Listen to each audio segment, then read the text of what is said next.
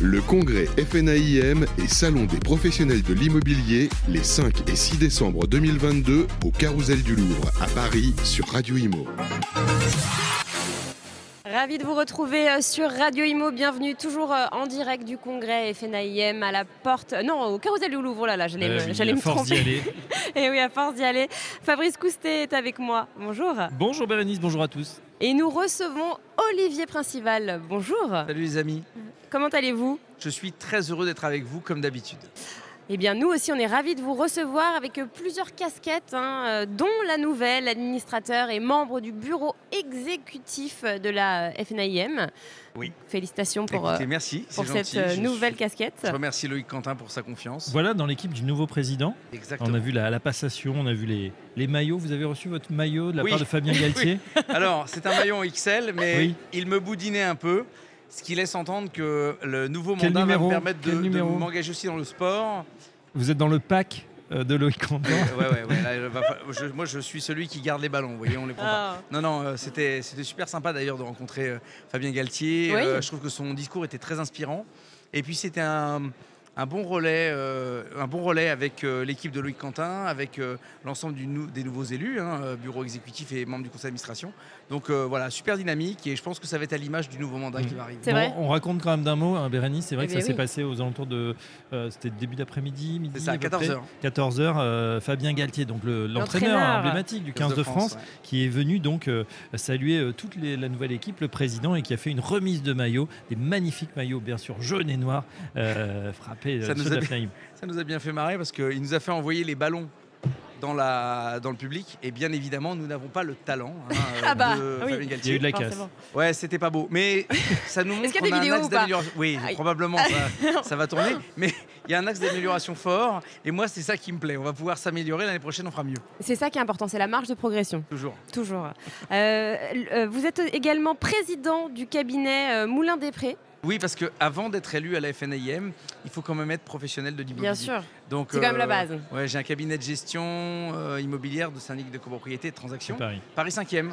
D'accord. euh, rue Linné, euh, avec une équipe, on est une dizaine de personnes. Euh, donc je suis très heureux d'ailleurs de continuer mon activité, parce que déjà c'est une condition sine qua non, mais avant d'être un élu, je suis un professionnel de l'immobilier et c'est essentiel qu'on garde le pied dans le terrain pour pouvoir bien représenter nos Eh confrères euh, du territoire euh, national, y compris sur le Grand Paris. Euh, comme j'ai d'ailleurs une certaine fierté de pouvoir représenter mes confrères du Grand Paris dans peu de temps. Oui, Donc euh, voilà, en tout cas, c'est euh, une belle année qui va se présenter avec une très grosse dynamique. En tout cas, euh, si elle devenait être molle, je vais tout faire pour qu'elle soit ultra dynamique. Et, euh, Alors, et donc, molle, c'est pas le mot que j'emploierais pour parler Oui, de, l'année évidemment. 2023 qui, Non, arrive. Elle s'augure effectivement pas, pas très sympathique, tout du moins. euh, on va essayer de tordre le cou aux, aux idées reçues sur le côté morose euh, ou au marasme qu'on pourrait entendre. C'est-à-dire qu'on a des défis. On a des défis de rénovation énergétique, on a des défis de continuation d'activité.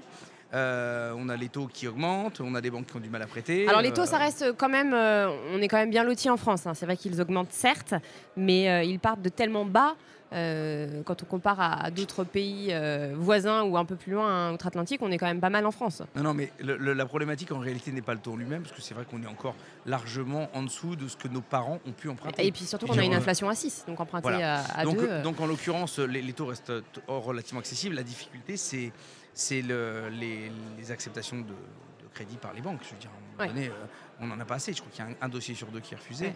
Donc euh, ça, 45% ouais, des dossiers. ça, ça démontre, merci, j'ai voulu arrondir à la dizaine supérieure. merci de Bérénice. Euh, non, non, mais en l'occurrence, un dossier sur deux qui est refusé, Ouais. c'est quand même monumental. Même si on augmente les taux, même si on a un taux d'usure qui s'adapte, euh, euh, ça bloque effectivement la transaction, ça bloque l'accès des primo-accédants, ça bloque l'investissement locatif. Bon, je veux dire, soit à un moment donné, on prend conscience enfin que depuis 30 ans, on fait n'importe quoi et qu'on n'a toujours pas suffisamment de logements et que le seul moyen d'arriver à euh, maîtriser les prix, c'est de mettre à disposition plus de logements. Et donc, on fait une politique publique qui est dans ce sens. Si on continue à réglementer pour réglementer et tout euh, scléroser, ben, bien évidemment, on n'arrivera pas à obtenir les, les résultats attendus. On connaît la, la- la relation hein, de la fédération avec, euh, avec les politiques, avec le gouvernement. Est-ce que vous avez l'impression d'être entendu à ce sujet par, euh, par notre ministre euh, du Logement, Olivier Klein? Je pense qu'on peut dire qu'on est écouté. Voilà, donc déjà, ça, c'est la première marche. Écoutez. euh, Parce qu'il en- était maire avant, comme vous le disiez, il était, du- il était sur le terrain lui Oui, aussi. C'est un maire euh, bâtisseur, on connaît, on connaît son, son parcours. Est-ce Déjà que... un geste fort. Un geste fort, c'est que quand on a fait le salon de la copropriété, où on a eu l'occasion de, de se voir d'ailleurs, Oui. c'est la première fois depuis 15 ans, je crois, qu'un ministre oui, du logement venait sur le salon. Oui. Donc je pense qu'effectivement, on, on a quelqu'un qui prend la mesure de l'importance de la copropriété et du logement en général. Donc ça, c'est déjà un excellent signal. Il fait l'effort de venir en tout Oui, cas. oui, oui. Et, et puis c'est vrai qu'il reçoit avec beaucoup de bienveillance euh, le discours de la FNAIM et les propositions pragmatiques qui sont portées par la FNAIM. Maintenant, c'est dans l'action qu'on verra si on est entendu. Euh, il est évident que quand on se maintient sur un calendrier de rénovation énergétique, on nous dit qu'au 1er janvier 2023, c'est-à-dire dans trois semaines et demie, On est d'accord que c'est dramatique ça. Catastrophe. On va pas mettre, euh, euh, sur, sur Paris euh, intramuros, on a quand même deux logements sur trois qui sont classés E, F et G. On sait déjà qu'au 1er janvier 2023, on a des dizaines de milliers de logements qui seront pas louables. Autant vous dire que ça n'est pas possible. Et vous avez vu le froid qui fait dehors, l'inflation. que- que- comment, comment, non mais c'est comment, co- comment on va faire? Quelles sont les solutions? En plus, il n'y aura pas d'électricité. Non mais, non mais, non mais Ouais, c'est ouais, vrai, non, non, non, mais on en rigole, mais, mais c'est pas. dramatique. On n'en rigole pas parce qu'en réalité, Si vous en rigolez. Oui, si, là ça vous rigolez, Alors, Olivier. c'est un rictus de stress, vous voyez. Non, non, c'est C'est moi qui vous fais rire, c'est ça? Oui, bien. Tout le monde ne voit pas ce que je vois. Non, non, en réalité, c'est compliqué. Euh, on l'a vu euh, sur le salon de la copropriété notamment et dans les observatoires des charges que la FNAIM publie. Euh, la FNAIM du Grand, Puri- du Grand Paris a, a démontré qu'avec une augmentation de l'énergie, rien que de 20% sur 2021, c'était déjà monumental, mais on a un prix du gaz qui a, a été multiplié par 10 10, ouais. en un an, Mm. par 10. Mm. Quand on sait que l'énergie représente un tiers du poste de charge dans un immeuble, vous imaginez dire Mm. à, à- à des clients que leur- le montant de leurs charges trimestrielles vont être multipliés par 3. Enfin, on ne peut pas payer trois fois plus de charges. C'est pas possible. C'est pas possible. Donc, à un moment donné, euh, heureusement que le bouclier tarifaire est là pour encadrer euh, les difficultés qu'on rencontre avec le prix. Enfin, ça c'est un autre débat, mais le bouclier tarifaire, on va le payer aussi d'une manière ou d'une autre. Bah, hein. de toute façon, le quoi qu'il en coûte, on le paye tout Ouais, le temps. hein. Euh, D'ailleurs, on le voit très bien, la suppression de la taxe d'habitation, pour revenir sur un autre sujet, où on voit que dans Paris, la maire de Paris augmente la taxe foncière de 52%. 52%, ouais. C'est une blague. Je veux dire, à un moment donné. M'en parlez pas, vous allez m'énerver. oui, non, mais en réalité, vos questions, euh, ce sont celles que tout le monde se pose. Et on a beau euh, essayer de trouver des sources d'économie dans ce qu'on fait au quotidien, jamais on n'arrivera à contrebalancer euh, le contexte économique actuel. Donc ça veut dire qu'on va un peu dans le mur. Bien évidemment, le sujet, c'est de savoir comment on va y arriver pour passer et traverser ce mur. Il va falloir qu'on le traverse. Donc, le gouvernement n'a d'autre choix que de poursuivre le bouclier tarifaire pour protéger euh, le système de l'énergie le prix de l'énergie. Mais ça veut dire derrière qu'il faut que la politique euh, de énergétique de la France soit euh, bien évidemment à la hauteur, avec des coupures envisagées de deux heures. Enfin, je veux dire quand même la honte. Quoi. On est une des premières puissances mondiales. On en est à couper l'électricité de prévoir de couper l'électricité sur l'ensemble du territoire français.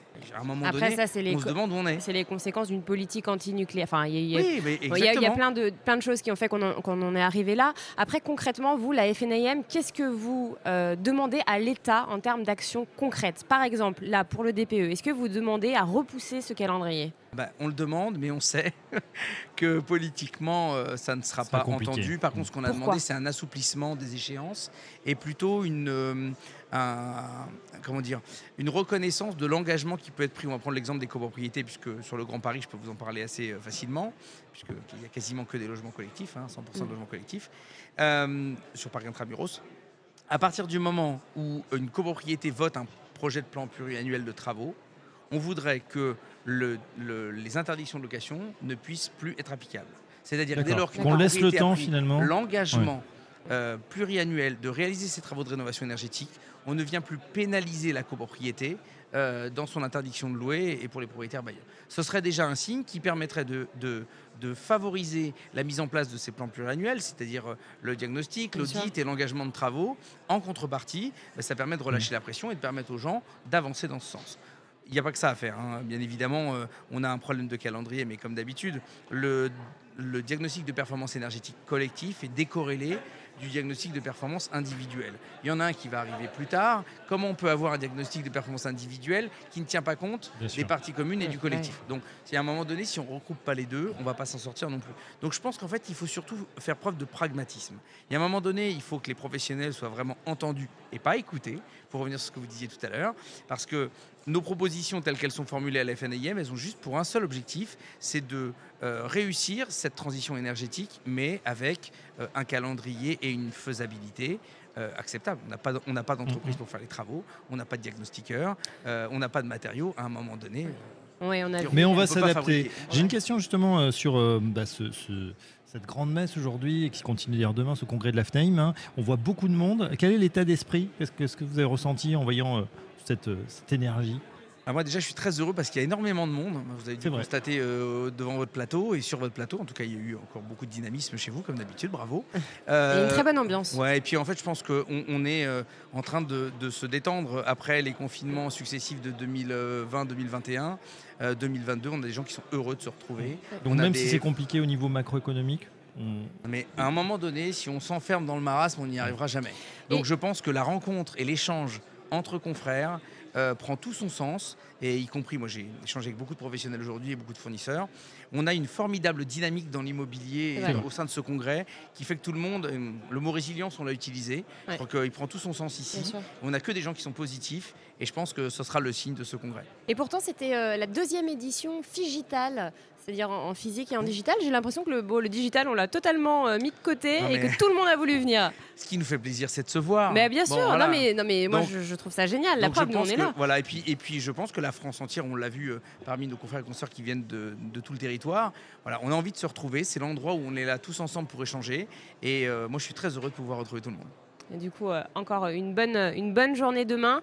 Euh, un, dernier petit mot peut-être pour, euh, pour cet événement. Qu'est-ce que vous attendez de, de cet événement, à part se retrouver Eh bien, moi, je souhaite que la FNAIM et le congrès FNAIM, ce soit l'endroit où on retrouve plus de professionnels que ceux qu'on peut voir aujourd'hui, et notamment euh, nos confrères d'autres syndicats ou qui ne sont pas syndiqués, pour qu'on puisse euh, voir ici, comme vous avez pu le constater, que la FNAIM, c'est une grande famille, une grande maison, et que tout le monde est heureux de se retrouver là, pour qu'on soit bien évidemment, euh, comment dire, pas plus représentatif, parce que l'objectif n'est pas, euh, bien évidemment, au final, avoir plus d'impact représentativité, mais je pense qu'en réalité, euh, on fait tous le même métier sous la même bannière, la bannière de, euh, du logement et de l'immobilier. Et je pense qu'il n'y a qu'une seule maison, c'est la FNAIM. Eh bien, merci infiniment, Olivier Principal. Merci pour votre accueil. Le congrès FNAIM et Salon des professionnels de l'immobilier les 5 et 6 décembre 2022 au Carousel du Louvre à Paris sur Radio Imo.